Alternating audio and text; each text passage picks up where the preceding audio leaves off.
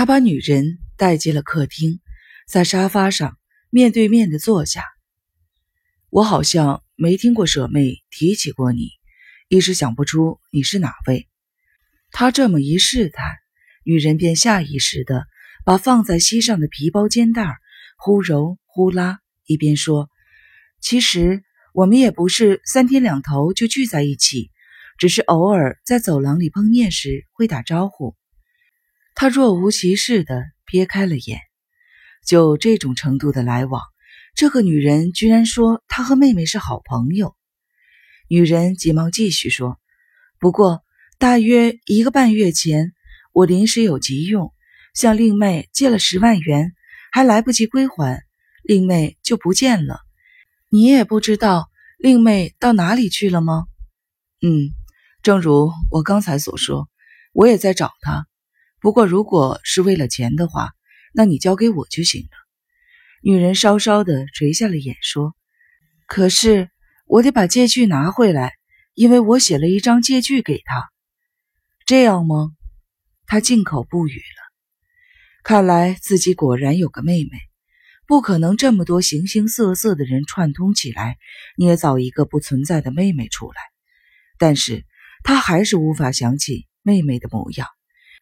即使勉强的勾勒，脑中浮现的也只是个无脸的女子，或是个戴着假发和墨镜、面目不清的女子。他鼓起勇气：“我妹妹是个怎么样的女孩？”女人眨了两三次眼，呆然地回看着他。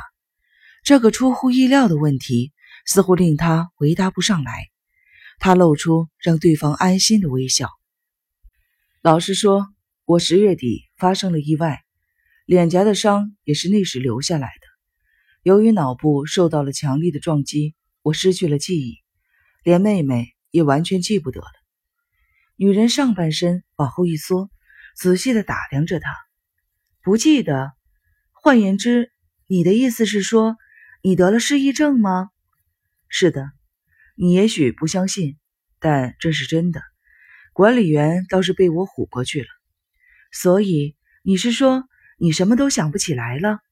对，虽然偶尔有片段的画面闪过，可是凑不成完整的记忆。就连找到这个住处都费了我好长一段时间。你既然和我妹妹很熟，应该比目前的我更了解我妹妹的事情。对于我妹妹去了哪里一事，我还想请教你，有没有什么线索呢？女人带着不安与疑惑的眼神。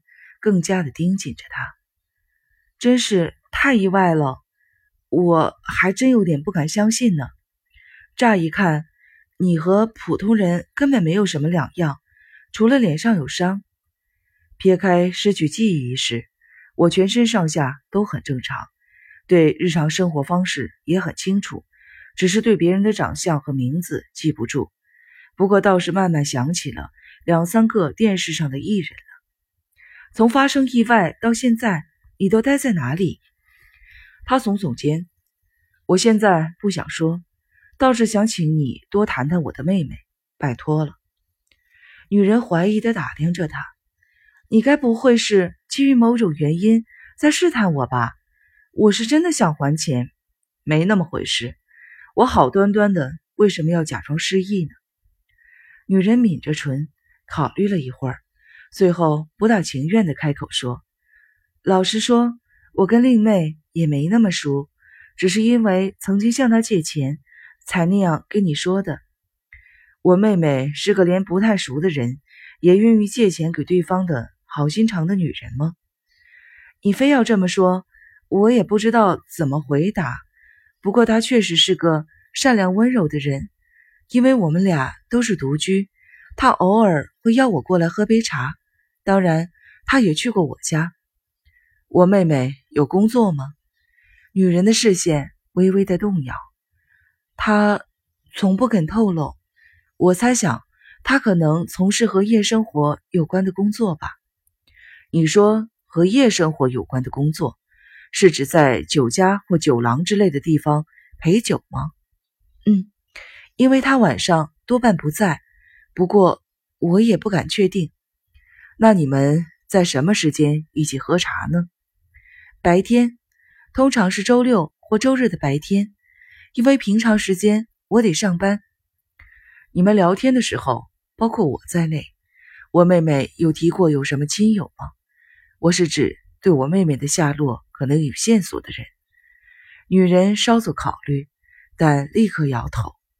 我只听他提过一次有哥哥的事情，除此之外就不知道了。